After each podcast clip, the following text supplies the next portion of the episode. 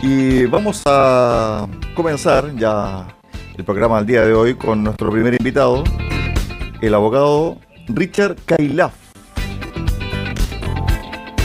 que pertenece a la Fundación Raki Swam. Él fue candidato por escaños reservados mapuche. Es un abogado bastante activo desde el punto de vista de la causa mapuche también tiene una visión bastante particular de lo que ha sido la participación de los pueblos originarios y también sobre este borrador que ya está en ciernes, que falta muy poco para que nos conozcamos en su totalidad el 4 de julio, pero que ya está prácticamente listo. ¿Qué tal, abogado? Bienvenido acá, Haciendo Ciudad Radio Sago. Muy buenas tardes, un cariñoso y afectuoso saludo a todos quienes nos acompañan, quienes nos escuchan y un agrado compartir este espacio con ustedes. Bueno, Richard, eh, te vimos ayer por televisión en, un programa y evidentemente tu postura es eh, bastante singular porque en definitiva lo que tú estás proponiendo es que la propuesta del borrador está dividiendo o va a dividir a los chilenos y que hay exceso de privilegios para los pueblos originarios. Richard. Mira, tenemos una mirada muy particular, como tú bien dices, que no estamos en contra de los derechos indígenas, muy por el contrario, abogamos por estos derechos indígenas por larga data, eh, pero no podemos aprobar un borrador que contiene eh, definiciones, perdón, está carente de definiciones respecto de, de materias que son muy sensibles para el sentido de unidad, el sentido país, que nosotros queremos que tenga una constitución política, porque se pretende regir los destinos por las próximas décadas, 40 años, 50 años. Entonces, no puede eh, existir normativa que finalmente lleve a confrontarnos, a dividirnos, a polarizarnos como sociedad. Y yo lo comentaba en ese programa, existen instituciones, instancias, como por ejemplo los escaños reservados. Y nosotros en particular como fundación abogamos por esos escaños reservados en instancias de elección popular porque creíamos que era necesario nivelar la cancha, puesto que los pueblos indígenas habíamos reclamado participación, lo hacíamos de manera muy constante durante las últimas décadas, exigimos reconocimiento, esto no se produjo, entonces creíamos que había un desequilibrio, una cancha que no estaba pareja. La forma de nivelar esa cancha era a través de los escaños reservados. Hasta ahí yo creo que era lógico y por lo menos eh, una parte de la sociedad también lo sentía de esa manera, pero otra cosa muy distinta es decir los indígenas podrán estar en toda la estructura del Estado, en sus órganos e instituciones, por el solo hecho de ser indígenas. Eso la gente lo aprecia ya con desconfianza, ya genera división, ya genera mucha frustración, porque él, por el solo hecho de ser mapuche, por ejemplo, es director de un servicio, o lo nombran ingeniero, o lo nombran o jefe de alguna unidad. Eso se ve como un privilegio. Y nosotros lo que menos queremos efectivamente privilegios, queremos derechos, queremos reconocer esos derechos, ejercitarlos, porque de lo contrario, como te decía, vamos a tener una cancha desnivelada, pero no nos podemos pasar al otro extremo, una cosa de muy eh, de, sentido común. No, entonces, claro, hay convencionales que tienen una lógica revanchista y hay cierto grado de resentimiento. Yo no sé si tú recuerdas aquella frase que decía, ahora ustedes los vamos a hacer sentir lo que nos hicieron sentir a nosotros. Entonces eso es tremendamente rupturista, disruptivo, disociador y no convoca en este en este caso al encuentro, al sentido país y al sentido de unidad. Ese es más o menos el, espíritu que nosotros queremos compartir con bueno con ustedes. Abogado, bueno, usted fue también gobernador de Cautín, también es el fundador de la Fundación Raki Swam, dedicada al estudio y análisis de la legislación indígena. Uno de los temas que más preocupa también, especialmente en la macrozona sur, tiene que ver con la restitución de tierras. Ya muchas personas o comunidades, aquí lo han dicho, están demarcando territorios para un eventual que ante un eventual triunfo de la prueba el 4 de septiembre comience ya la recuperación de tierra. ¿Esto en qué, en qué fase está? Porque en definitiva uno dice, ¿Cómo se va a hacer este proceso? Por un lado están ¿cierto? los estudios desde el punto de vista del uso de la tierra ancestral, histórico, etcétera. Después están los documentos históricos que le entregaron a las comunidades. Pero está todo entregado. ¿Cómo se identifica que una tierra es de una comunidad u otra? Abogado. Mira, primero que todo, como tú bien lo expresas, hay un sentimiento de mucha incertidumbre, mucha incerteza, mucha duda. Y esa duda la entrega precisamente un borrador que no es preciso, que no tiene un espíritu de justicia. Entonces, cuando se establece una norma que refiere de que eh, la restitución constituye un mecanismo preferente de reparación y luego habla de la expropiación. Entonces, tú como particular, dueño de un predio o de un fondo, lo que fuere, tú te sientes en riesgo. Hay mucha incertidumbre. ¿Qué va a pasar con mi terreno? ¿Me lo van a expropiar para entregárselo a comunidades mapuches que están presionando a través de la ocupación ilegal? Yo creo que precisamente se avanza, se avanza hacia allá, porque se está generando un incentivo perverso, porque la CONADI tiene un mecanismo malo, deficiente, eh, y podemos alegar todas eh, aquellas cosas que eh, defectuosas en la institucionalidad y uno dice, bueno, mejoremos, hagamos otro mecanismo que sea realmente eh, participativo, democrático, que respete el Estado de Derecho. Pero los convencionales dijeron, no, aquí vamos a utilizar el mecanismo de la expropiación por causa de utilidad pública e interés general, declarado por el legislador. O sea, que dijo, si tú cumples este requisito, podemos expropiar. Y precisamente las tierras indígenas son de interés general o de interés público, digamos.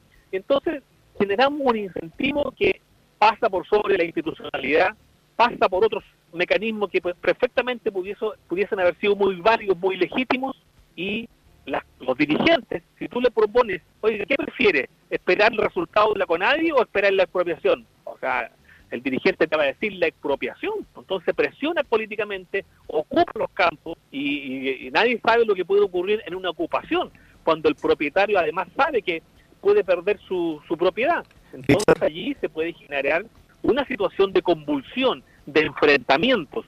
Los indígenas en general, hay que decirlo y remarcarlo, no estamos en contra de los derechos a la tierra. Nosotros abogamos por ese derecho, pero si vemos que la norma, la norma legal nos puede llevar a confrontarnos, a dividirnos, a, a generar pérdida de vidas humanas, nosotros tenemos que poner una luz roja de atención, es decir, este borrador no lo podemos aprobar.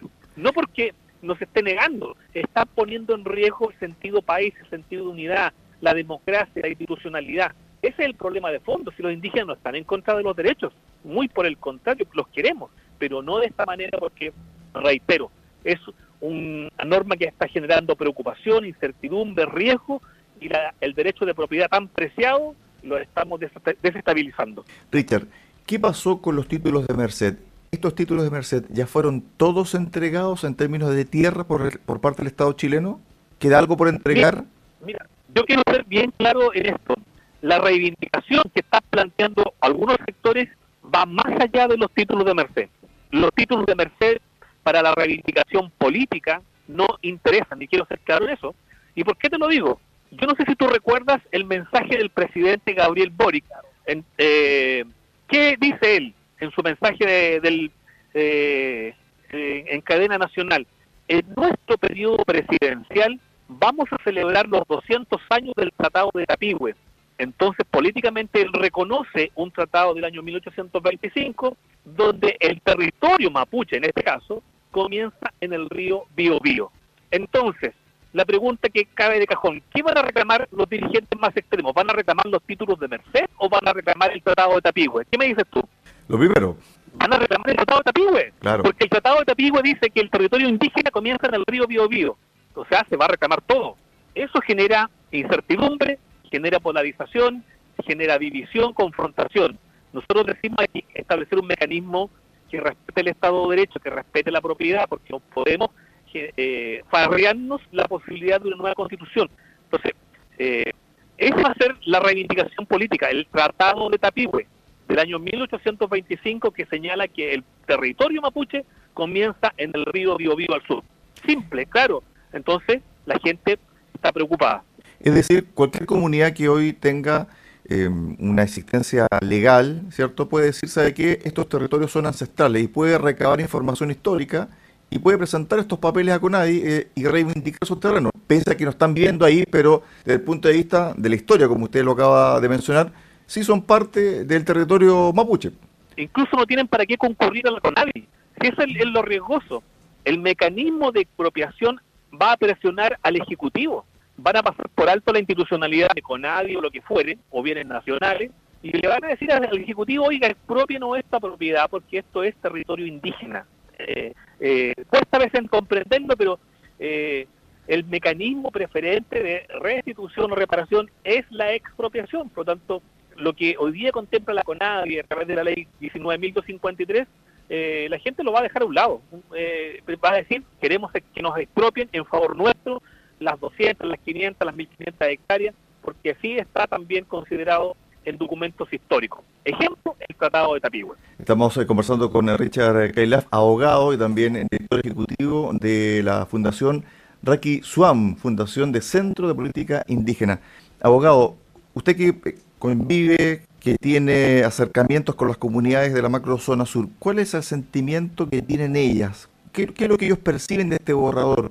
¿Qué es lo que le llama la atención? ¿Cuáles son sus miedos? Porque en el fondo solamente eh, escuchamos una sola voz de reivindicación, queremos tierra, etcétera, pero me imagino que hay otras voces al interior de las comunidades, ¿o no? Por supuesto, y eh, yo a veces lo lamento porque hay sectores que son extremos, que tú bien los has escuchado y los has leído en los medios de comunicación, que reivindican el uso de las armas, que reivindican el sabotaje, que reivindican la lucha armada y la violencia. Eh, allí, obviamente, tenemos que hacer un rechazo categórico a ese método. No podemos aceptar la violencia, no podemos aceptar el sabotaje. Por supuesto que la historia del pueblo indígena son tristes, son dolorosas, pero tenemos que buscar mecanismos que nos lleven al reencuentro a, la convivencia, a la coexistencia. La violencia no nos va a llevar por un buen camino, nos va a llevar a pérdida de vidas humanas como ha ocurrido hasta el día de hoy, nos va a llevar a confrontación y obviamente vamos a tener una sociedad dividida. Eh, y eso es lo que a mí me duele. Hay voces, y creo que representan la mayoría, de que quieren cambios, y eso también lo reflejó el plebiscito, de que quieren una consagración constitucional porque es un acuerdo que está desde el presidente Patricio Elwin de 1989 que dice que era necesario, es importante reconocer a los pueblos indígenas y sus derechos económicos, sociales y culturales.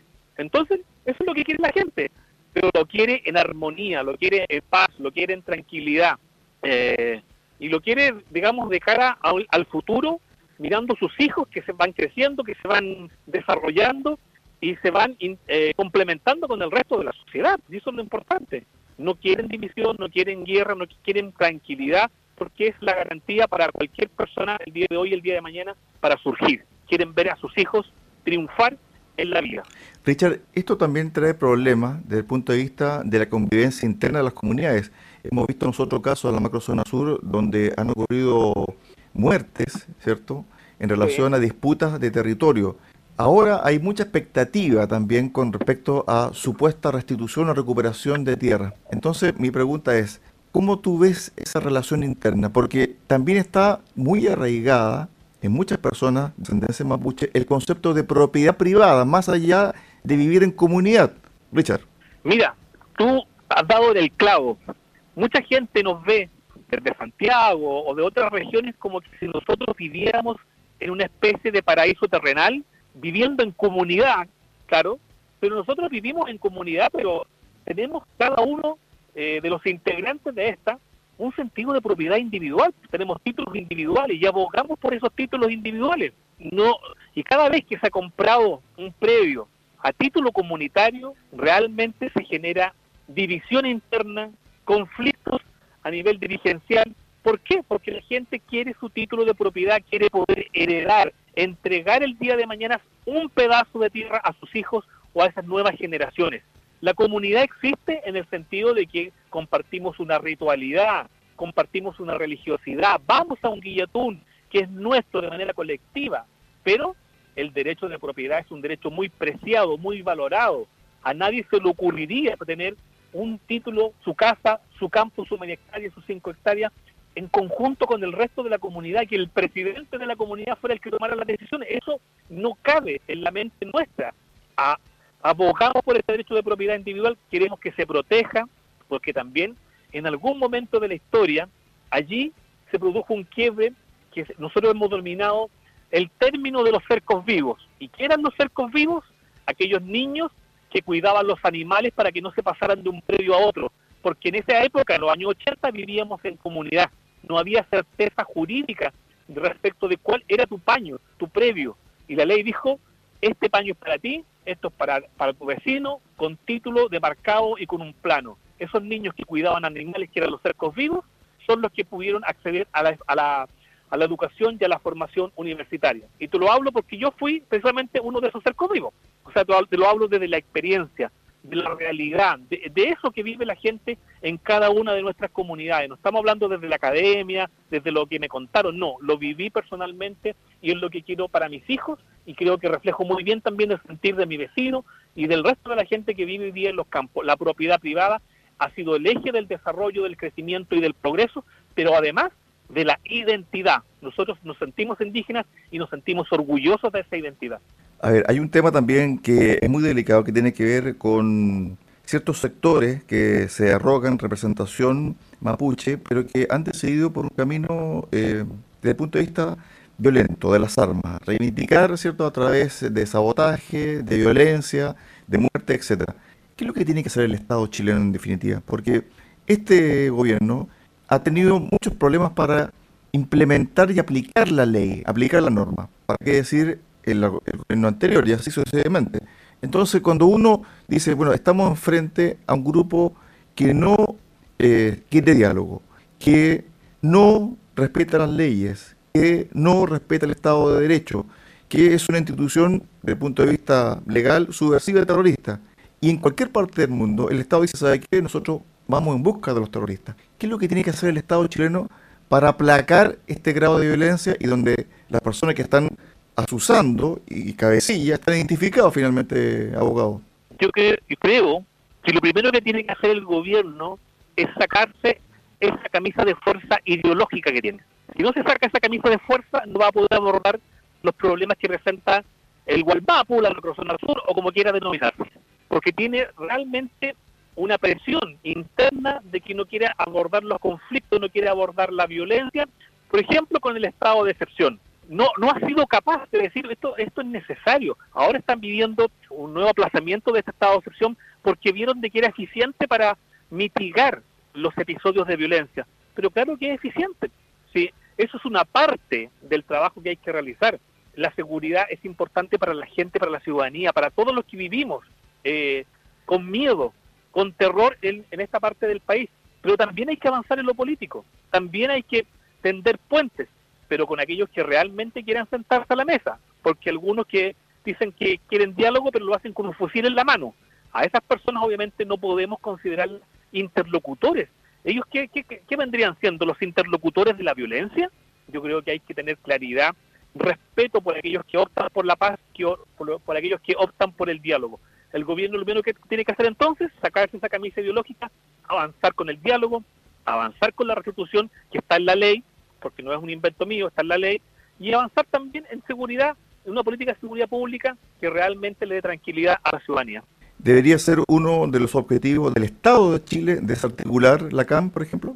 La CAM y todos los grupos violentos, porque vivimos una realidad muy compleja eh, y lamentamos que en este borrador de nueva constitución no está incorporado precisamente los estados de emergencia. Lo sacaron. ¿Por qué te lo digo? Porque la CAM es un grupo delictual pero también hay otros enemigos o posibles enemigos en el futuro. ¿Qué pasa con el tren de Aragua? ¿Qué, pasa con los grupos maristas? ¿Qué pasa si llegan a Chile y se toman, por ejemplo, un sector del norte de nuestro país? ¿Qué herramienta jurídica nos va a entregar este nuevo borrador? Ninguna. Entonces nos va a dejar en la indefensión. No vamos a poder sacar las fuerzas de armas para combatir el flagelo de la violencia, de la delincuencia, y la, la, ciudadanía, la que vive en sus casas, se va a tener que encerrar, no se va a poder proteger. Entonces estamos en un escenario complejo, pero que además hay que tomar decisiones este 4 de septiembre. Y por nuestra parte decimos, no podemos aprobar este borrador en los términos que está planteado porque nos genera división, nos genera incertidumbre, desconfianza y no nos otorga las garantías para el cual fue creado, que es la paz y la justicia social.